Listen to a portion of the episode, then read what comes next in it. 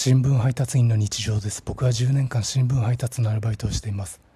今日夕刊配達の時お散歩中の保育園児一行に遭遇しました。保育園児の子が56人で乗ってそれを保育士の先生が押す車がありますけどその車の中から何人か僕に手を振ってくれました。手を振ってくれたんですけど僕の返しは会釈でした。とっさに出た自分の可愛くない返しに天を仰ぎました。